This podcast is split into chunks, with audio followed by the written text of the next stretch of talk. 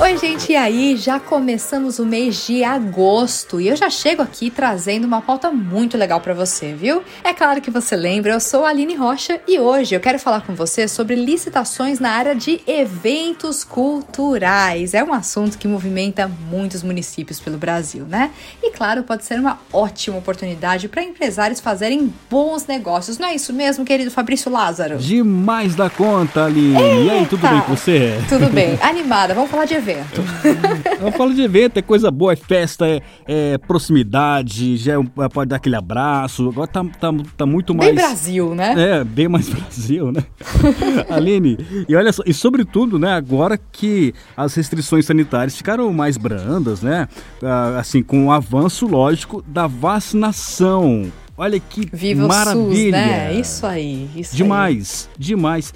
Então é, é um maior controle dos impactos da pandemia que causou, assim, nossa, perdas lastimáveis no mundo todo, né, Aline? Sim. E, e assim, é, muitos municípios, então, agora, voltaram com eventos presenciais abertos ao público. E com isso veio o quê, Fabrício? Vieram as oportunidades para os empresários, fornecedores, uhum. prestadores de serviços da área cultural, o quê? Voltarem respirar ah. e ao mesmo tempo, é claro, trazerem de volta aquilo que nós brasileiros tanto gostamos, né? Que é o que é encontro, é evento musical, festa popular, é claro, é, e as feiras de negócios. Isso. E olha só, Aline, para falar com, conosco hoje aqui no Pode Licitar, é, já está conectada aqui a Michele Veloso. Ela é instrutora do Portal de Compras Públicas e vai nos esclarecer tudo sobre licitações ah. na área da cultura e dos eventos. Que show, hein? Olha, que legal. É show. Eu já estou curiosíssima. Então,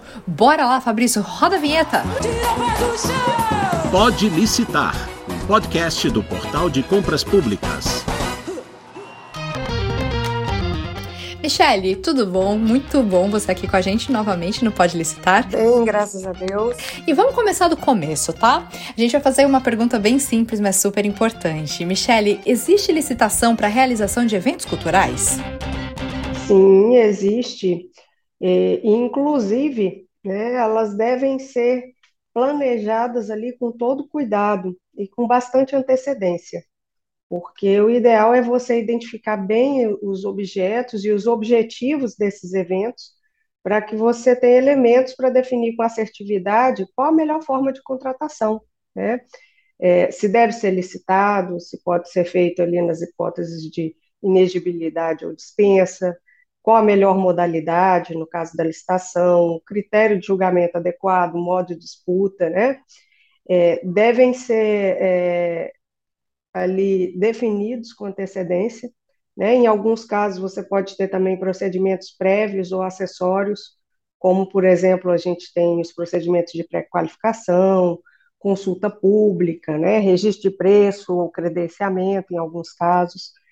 É, e outra coisa, normalmente essas contratações para eventos culturais, elas sempre são acompanhadas de contratações artísticas também.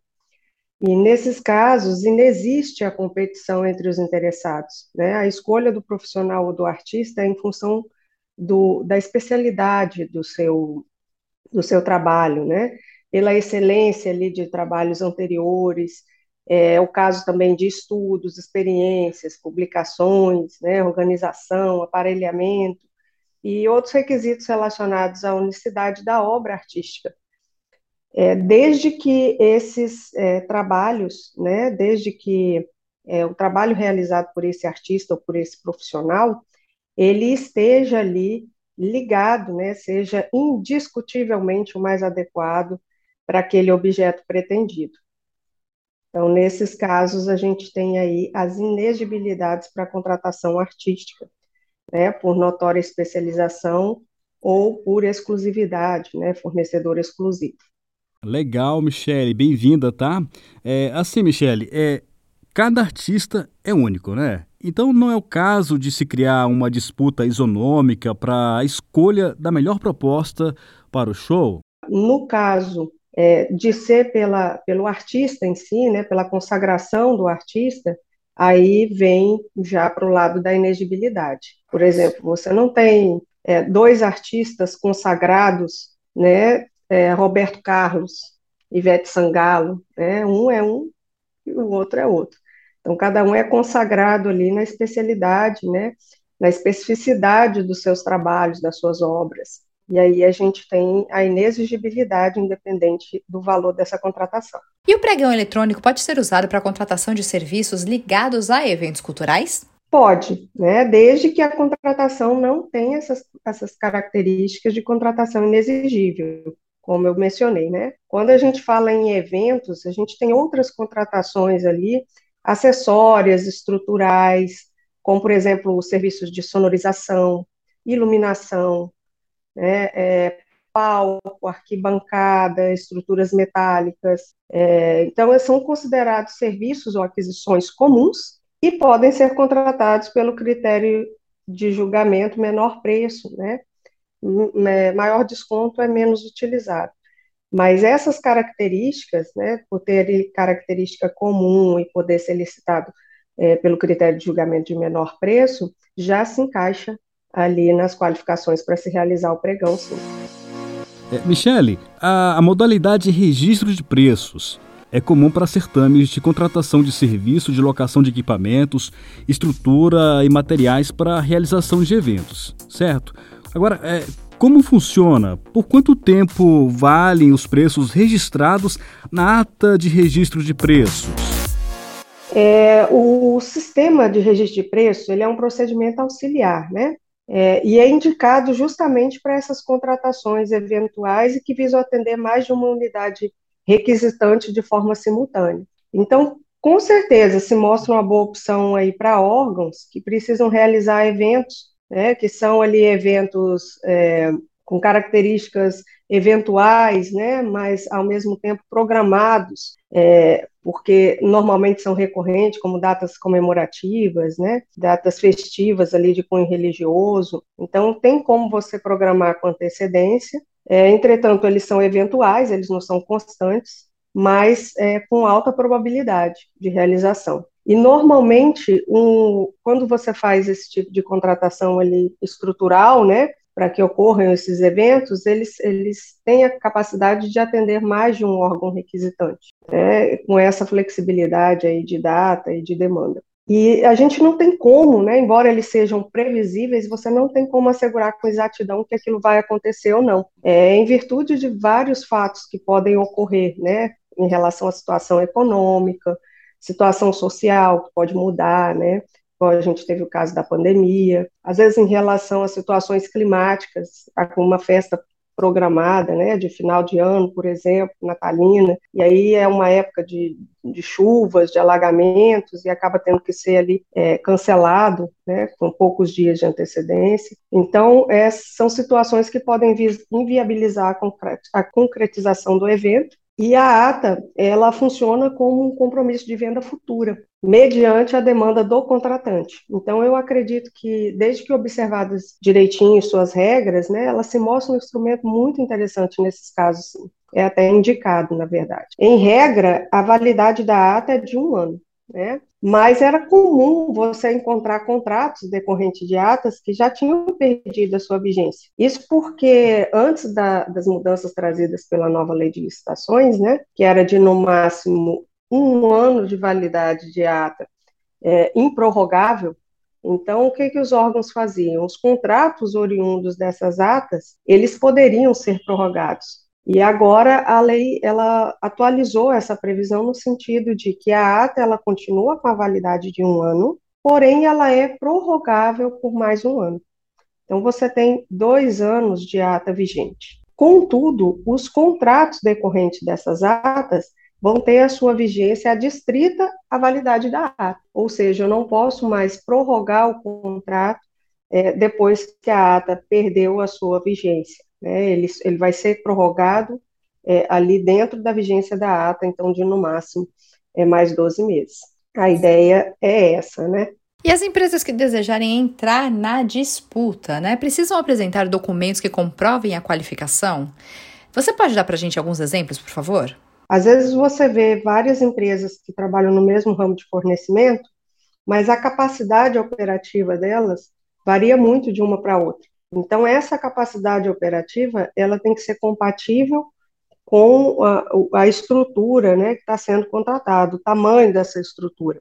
Então, assim, a, o ideal, né, primeiro, né, todos eles têm que comprovar, tem que ficar bem atento ali no edital, né, comprovar a capacidade de firmar o compromisso com a administração, através da habilitação jurídica, né, ficar de olho ali, manter sua, sua documentação é, regular, né, principalmente em relação ao fisco é, e, e os encargos ali, tributários, no caso, e ficar de olho né, nessa, nesse tamanho, nesse porte do evento que está sendo contratado, para não correr o risco de entrar, às vezes, numa contratação com um vulto muito grande e essa empresa não ter condição depois de arcar com o compromisso assumido. Então, os atestados, né, que normalmente são exigidos, a gente tem que ficar atento a isso, né, os quantitativos, que estão sendo solicitados para ver se realmente essa empresa ela consegue arcar com essa demanda. Normalmente a habilitação jurídica, né, para demonstrar que esse fornecedor tem capacidade de firmar contratos ali com a administração pública, né, compromisso com a administração pública,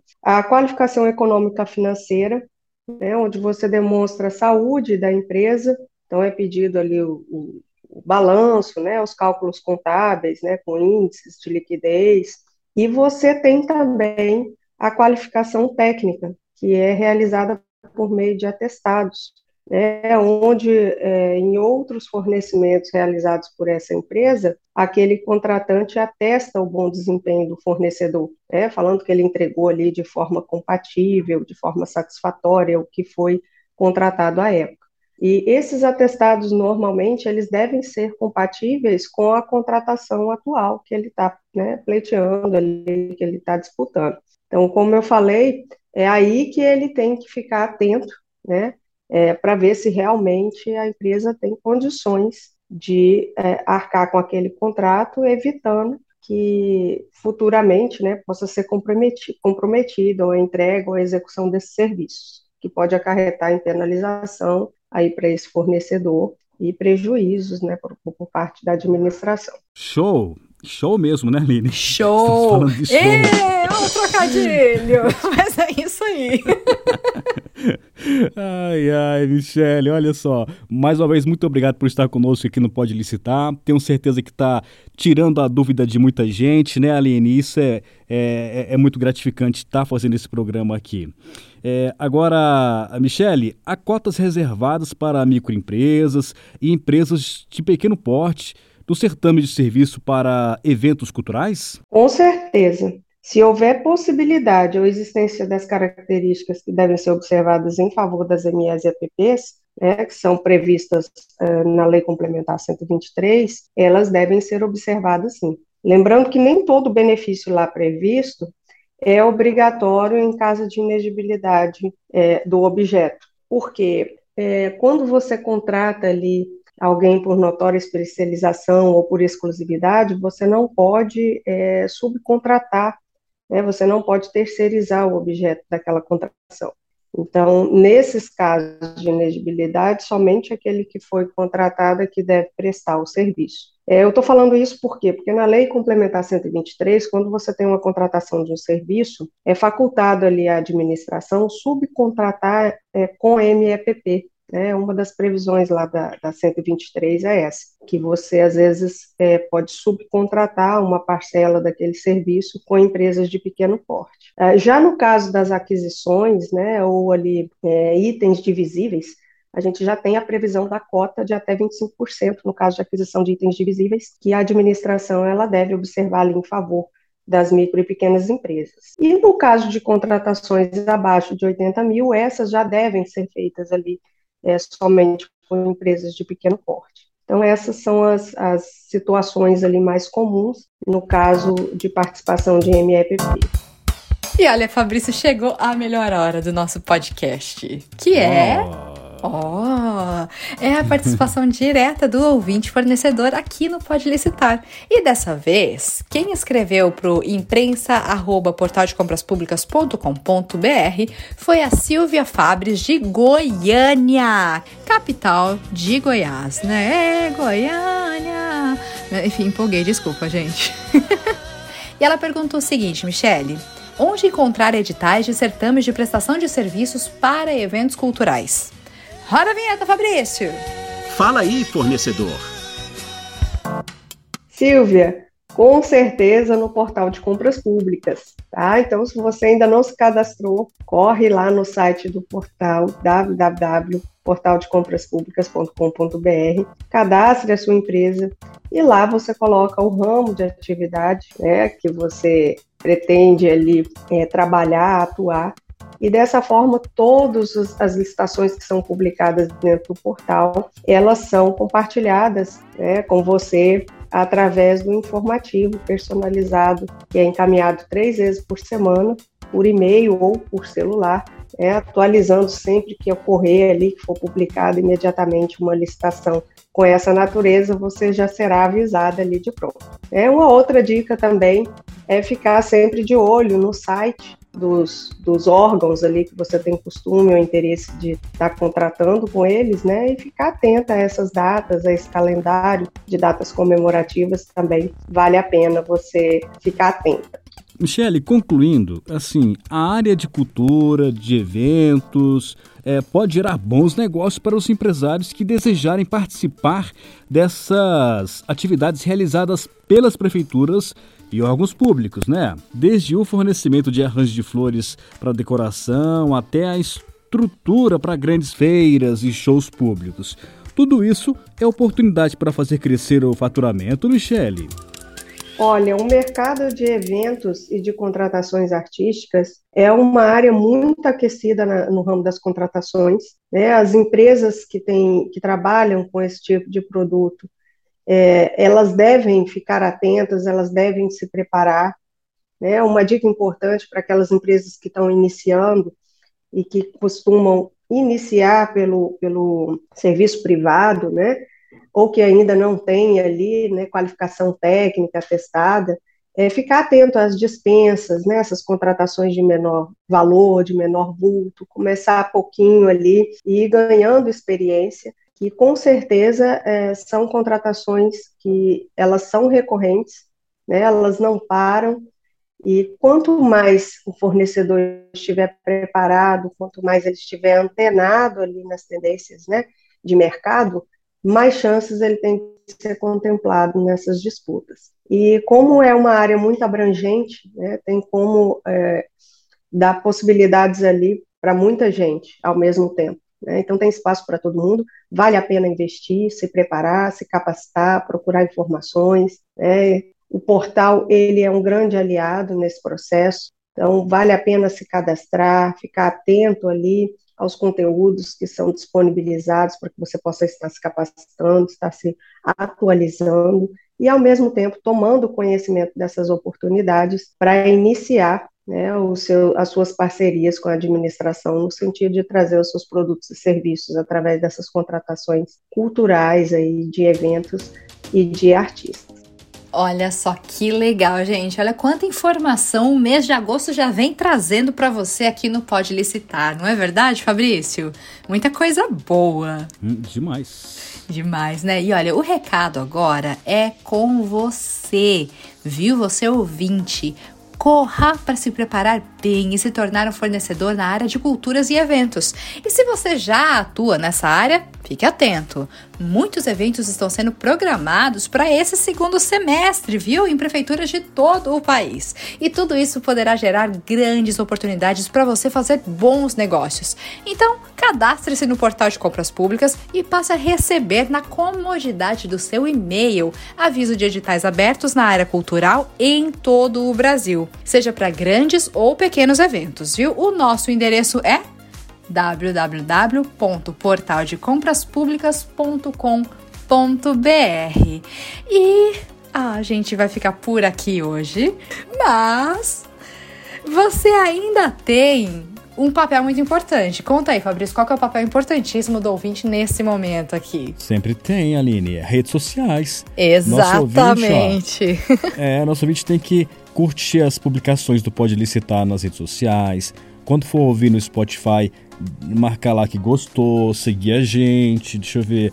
Lá, se for ouvir no SoundCloud, ó, marca lá, curte, deixa a mensagem pra gente, que aí a gente vai respondendo também, tá? Isso aí, olha, gente, um excelente mês de agosto para vocês e excelente aí quase fim do ano já, né? Opa, estamos caminhando. E a gente se vê na próxima, né, Fabrício? É isso aí. Um abraço, tchau, tchau. Tchau, tchau, gente. Até a próxima.